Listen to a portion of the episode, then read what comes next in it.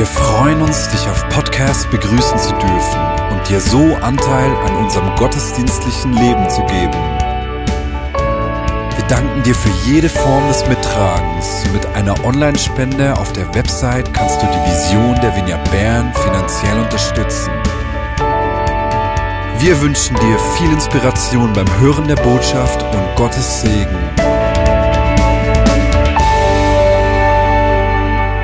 Mein Thema heute ist eigentlich eine Frage, warum glauben wir an diesen Jesus? Ich weiß nicht, wie es euch geht. Ähm, ich bin christlich aufgewachsen, da ist das alles noch normal. Dann in der Teenagerzeit kommen eher ein bisschen die Fragen und dann irgendwann sagt man doch, das ziehe ich durch.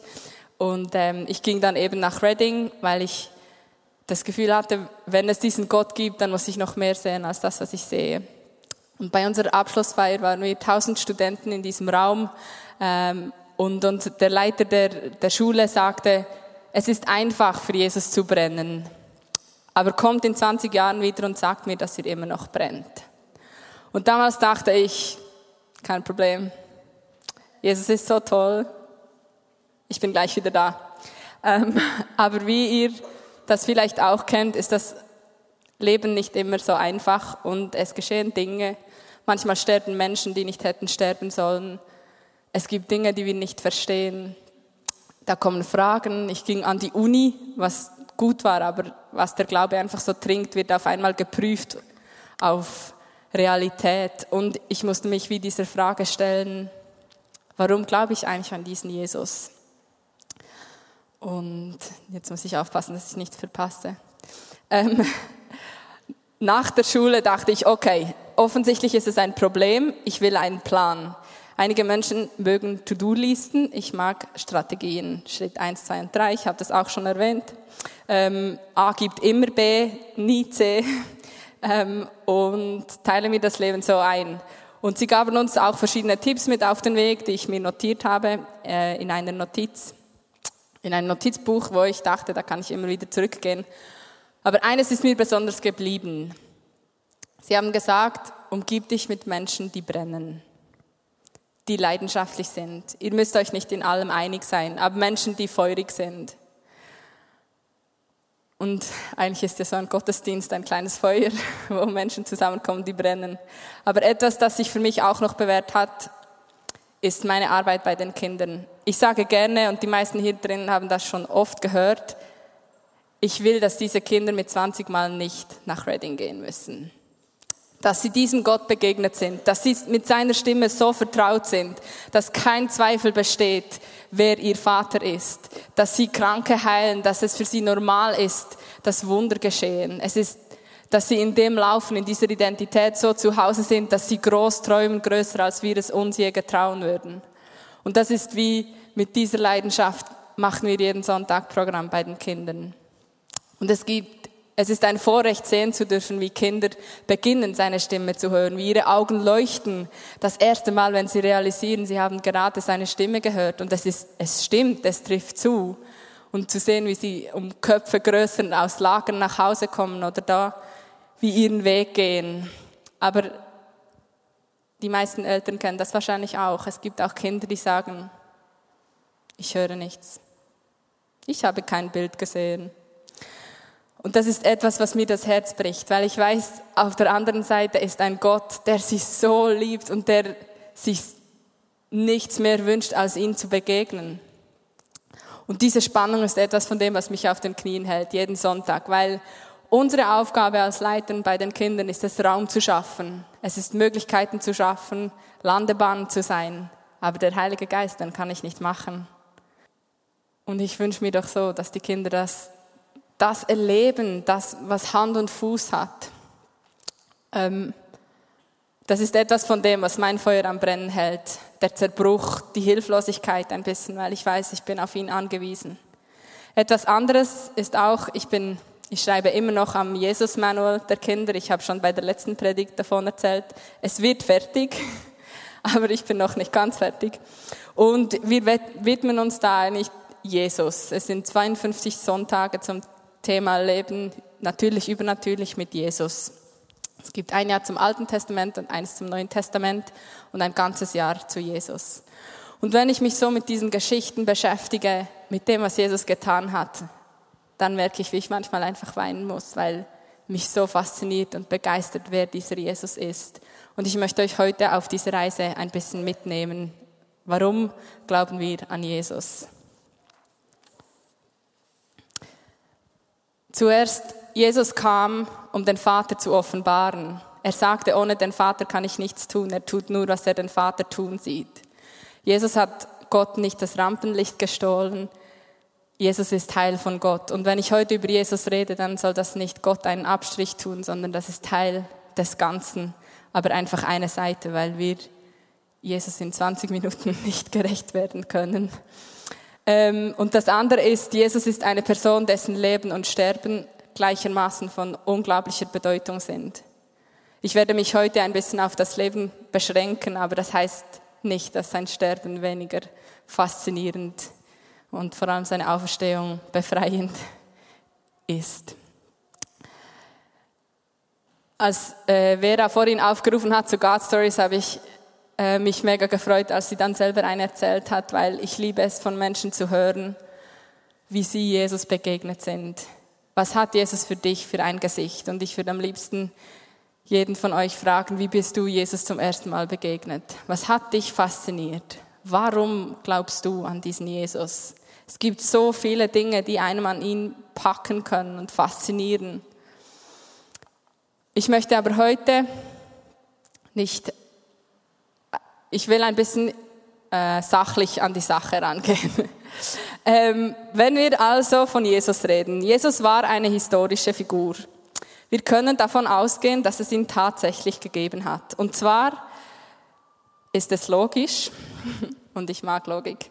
Ähm, es gibt die, eigentlich die Quellen, die, die vier Evangelien sind die hauptsächlichen Quellen, die uns Jesus überliefern. Außerhalb der Evangelien gibt es nur sehr wenige Quellen, die über Jesus reden, die eigentlich nicht so von Bedeutung sind. Ob die Evangelien tatsächlich von ihren Namensträgern geschrieben worden sind und wann das jetzt genau war, ist in vielen Kreisen umstritten. Das fragt ihr am besten eure theologischen Freunde, die können euch da besser Auskunft geben. Aber was nicht umstritten ist, ist eigentlich die Glaubwürdigkeit der Evangelien.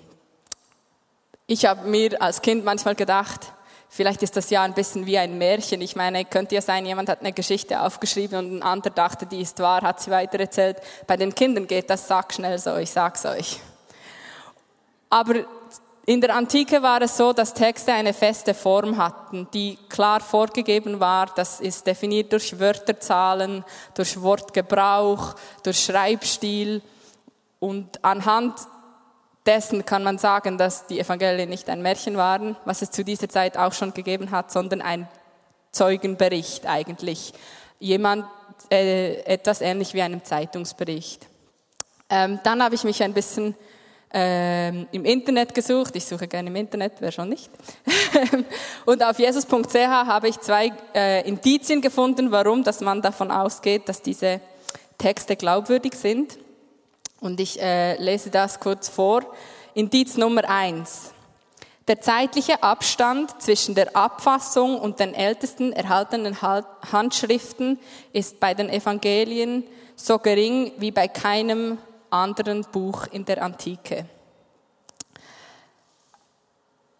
Also die Zeit, wo die das erste Mal aufgeschrieben wurde, wo die Evangelien das erste Mal geschrieben wurden. Und der Zeitpunkt der ältesten Schrift, die wir heute haben, ist so klein wie sonst bei keinem anderen Buch. Und bei denen geht man auch allen von, ab. Man geht sogar bei Büchern, die eine größere Distanz haben, von einer Glaubwürdigkeit aus.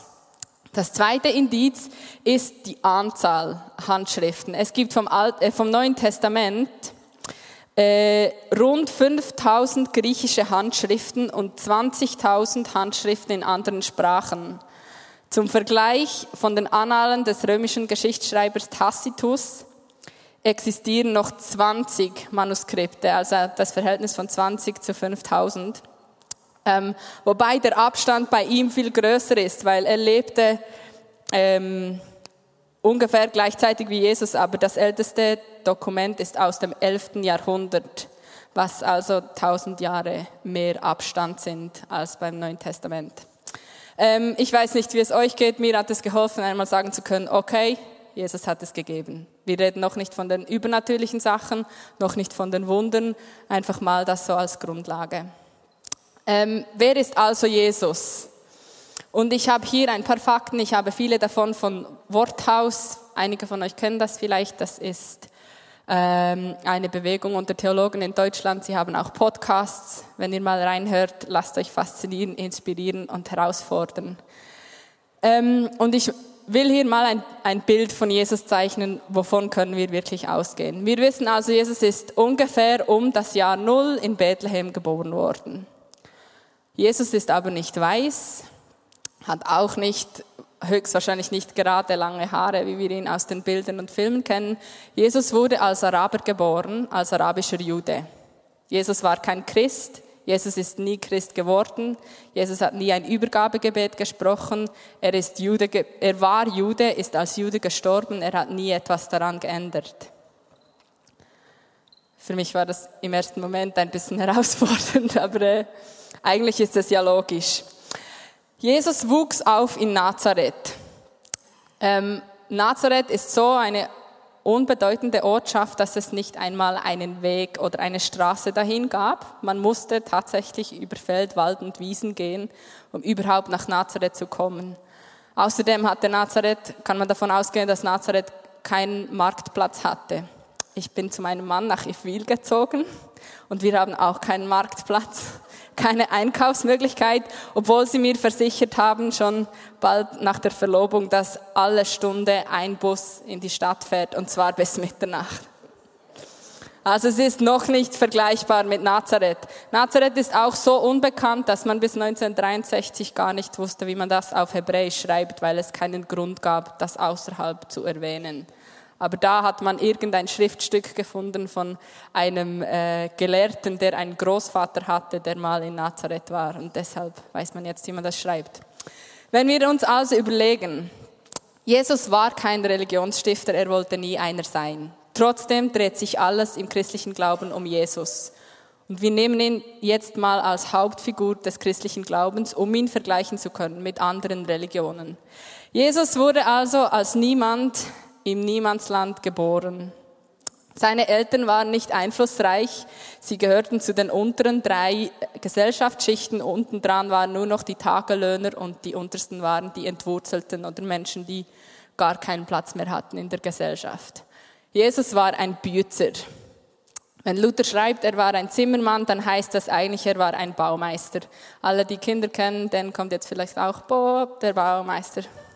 Äh, können wir das schaffen? Ja, wir schaffen das.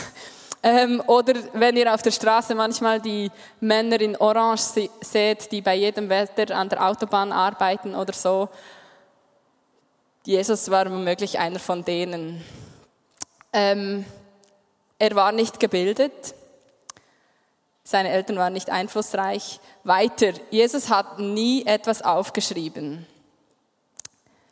Sämtliche anderen Religionsstifter haben zig Bücher, Manuskripte, Geschichten aufgeschrieben. Jesus hat nicht mal seine Gleichnisse festgehalten.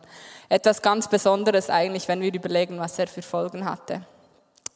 Dann, Jesus gründete nie eine Organisation, keine Schülerzeitung, keine äh, Arbeiterversammlung. Jesus bekleidete auch nie ein Amt, er war nicht Gemeindepräsident, er war ähm, auch nicht Schülersprecher. Ähm, er war, hatte eigentlich die schlechtesten Voraussetzungen, um Geschichte zu schreiben. Und Jesus hatte auch nie Geld. Wer kann sich damit identifizieren? Ähm, außerdem war Jesus zwei bis drei Jahre öffentlich aktiv. Wenn wir uns vorstellen, ein Biografist, ich bin nicht ganz sicher, ob das Wort so existiert, aber ihr wisst alle, was ich meine äh, wenn wir eine Biografie über Jesus schreiben wollen, wir wissen ein bisschen was über seine Geburt, dann ist Stille. Wir können nicht sagen, war Jesus im Frührussisch, war er besonders begabt, hat er die Kindergärtnerin aufgeregt, hat er gut mit anderen Kindern gespielt, hat er sich früh für Häuser interessiert, keine Ahnung. Wir haben ein einziges Erlebnis, Jesus im Tempel mit zwölf, und dann ist wieder Stille. Wir wissen nicht, wann ist Jesus ausgezogen. Wir wissen nicht, was war sein Lieblingsgetränk. Wir wissen nicht, wo er durchreiste, welche Verwandten er besuchte. Jesus taucht erst anfangs 30 wieder auf. Und dann, so ganz kurz, zwei, drei Jahre, die Geschichtsschreibung verdichtet sich in der Woche vor seinem Tod. Der Tag seines Todes ist der am detailliertesten beschriebene Tag im Leben Jesu. Dann aufersteht er und dann ist wieder Stille. Und das heißt, etwa über 90 Prozent vom Leben Jesu haben wir keine Ahnung. In diesen zwei oder drei Jahren hat Jesus aber so offensichtlich so viel hinterlassen, dass die ganze Welt heute seinen Namen kennt. Was noch besonders ist, in der Antike galt der frühzeitige Tod eigentlich in allen Religionen und Kulturen als Strafe der Götter. So wie man manchmal von Menschen sagen konnte, der ist gesegnet, kann man von Menschen, die frühzeitig gestorben sind, mit Sicherheit sagen, der ist nicht gesegnet. Zudem ist Jesus nicht ein Heldentod gestorben, er hatte keinen Unfall, er hatte keine Krankheit, Jesus wurde umgebracht und zwar nicht, äh, er war nicht Opfer eines Verbrechens, er wurde hingerichtet am Kreuz. Ähm, Professor Siegfried Zimmer, der im Worthaus viele äh, Podcasts oder Vorträge über Jesus hält, kennt, hat einen, oder erwähnt einen Freund, der sich mit der Übersetzung von römischen Krimis beschäftigt aus der Zeit, wo Jesus lebte. Und er sagt, dass es tatsächlich Krimis gab, wo Menschen einen Kreuzestod starben. Allerdings sind das nur die gemeinsten und schlimmsten Verbrecher, Menschen, die wir uns gar nicht ausdenken könnten. So grausam. Und Jesus stirbt einen solchen Tod und will Geschichte schreiben. Also er sagte das nicht, aber hat Geschichte geschrieben. Und ich glaube, wenn wir uns jetzt das überlegen, er war ein Niemand, ist im Niemandswo aufgewachsen, er hat keine spezielle Bildung, keinen Beruf, wir wissen nichts über seine herausragenden Fähigkeiten, wir kennen zwei, drei Jahre seines Lebens, wir wissen, er ist brutal gestorben, aber über keinen Menschen auf dieser Welt wurden so viele Bücher geschrieben. Nicht über Lady Di, nicht über Che Guevara und ich glaube auch nicht über Trump. Aber nicht nur das. Facharbeiten, Doktorarbeiten über keinen anderen Menschen wurden annähernd so viele Berichte geschrieben. Jesus ist wie hier und dann kommt mal ganz, ganz, ganz, ganz lang niemand und dann kommt irgendwann mal jemand. Und der zweitberühmteste hat ein Prozent der Menge der Bücher, die Jesus gewidmet sind. Das als Verhältnis. Aber das ist auch noch nicht alles. Gedichte, Lieder. Kein anderer Mensch hat auch nur annähernd eine solche Fülle an Schriften über ihn, wie Jesus das hat irgendwie macht mich das nachdenklich und ich frage mich, was hat Jesus in den Menschen, die ihn gesehen haben, für einen Eindruck gemacht, dass er so lange Fäden gezogen hat und ihn heute jeden kennt. Was mich auch noch fasziniert an Jesus ist, wenn man heute Gesellschaftskritiker fragt, was ist eine gute Kultur oder eine gute Gesellschaft, dann erwähnen sie die sieben Gräben, die es in jeder Kultur gibt. Und anhand dieser oder der Überbrückung und äh, Tabuisierung dieser Gräben kann man schon sehr viel über eine Kultur, eine Nation, eine Gesellschaft sagen.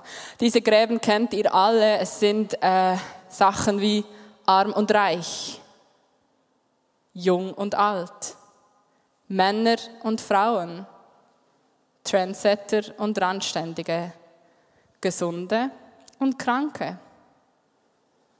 Heimische und Ausländer. Und wenn ihr jetzt an Jesus denkt, hat man das Gefühl, er habe diese Menschen geradezu angesteuert. Überall, wo Jesus hinging, hat Menschen, ist Jesus Menschen begegnet, die genau in diesen Konfliktzonen waren. Er ist den Kindern begegnet. Jesus wurde wütend, als man die Kinder wegschenken wollte von ihm. Das Wort wütend, das Luther mit äh, unwillig übersetzt, ist das wütendste Wort in der ganzen Bibel, das für Jesus gebraucht wird. Und es heißt so viel wie, es ist ihm der Kragen geplatzt, wenn Erwachsene falsch mit Kindern umgehen. Jesus ist den Frauen begegnet, er hat mit ihnen gesprochen, er hat ihnen Würde gegeben. Jesus hat mit den Ausländern gesprochen. Er hat sie sogar in seinen Geschichten gewürdigt. Aber Jesus hat auch die Alten gewürdigt. Er hat die Kranken am Sabbat geheilt, weil es Jesus um Menschen geht. Es geht, ging Jesus nicht um Institutionen, er, es ging ihm um Menschen und er kam eigentlich, um den Menschen zu sagen, hey, ich sehe dich, ich sehe dein Herz. Das will ich auch. Aber es fällt mir nicht so leicht. Ich weiß nicht, wie es euch geht. Aber vielleicht habt ihr euch auch schon dabei ertappt, wie ihr manchmal im Worship jemanden zuschaut, vorne auf der Bühne, die leidenschaftlich anbeten. Und irgendwann hängt sich das christliche Gewissen ein, weil dann sollte man ja nicht, man sollte ja selber anbeten und es geht ja um uns und Gott und so. Und, und mir ist das auch schon passiert, weil es fasziniert einfach. Es, es fesselt einem ein bisschen. Und ich habe mal mit Andi Di Melio darüber gesprochen und er hat mir gesagt, weißt du, Manchmal müssen wir jemandem zusehen, wie er etwas liebt, damit wir es auch lieben können. Und wenn ich Jesus lese, wenn ich die Evangelien lese, dann und sehe, wie er die Menschen geliebt hat, wie er sie gesehen hat, wie er sich Zeit genommen hat, dann will ich die Menschen auch lieben. Chris Walton hat kürzlich in einer Predigt äh, darüber gesprochen, dass es ihn ein bisschen beängstigt, wenn wir Christen in der Endzeitlehre sagen, die Kirche steht auf einem Hügel, uns geht es gut, die Welt geht vor die Hunde und dann kommen alle zu uns. Äh, was ich eigentlich im ersten Moment denke ich so, ja, die Kirche ist auf einem Hügel, das ist es, wir wollen Vorbilder sein. Aber es kann uns nicht gleichgültig sein, wenn die Welt vor die Hunde geht. Es kann uns nicht gleichgültig sein, wenn, die, wenn es der Welt schlechter geht. Da braucht es eigentlich unser Herz, da ist unser Auftrag, die Welt zu lieben. Und Jesus ist unser Vorbild. An diesen Jesus glauben wir. Merci, Papa, dass du hier bist und dass du uns siehst. Dass du jeden von uns siehst. Ich segne uns für diese Woche mit Momenten der Erkenntnis, Augenblicken der Erinnerung. Jesus, zeig uns dein Gesicht in den Menschen um uns. Lass uns dich erkennen in den Menschen, denen wir begegnen. Lass uns noch mehr lernen, offenbare dich noch mehr, zeig uns noch mehr, wie du bist, was du für uns hast. Vielen Dank, dass wir deine Kinder sein dürfen. Amen.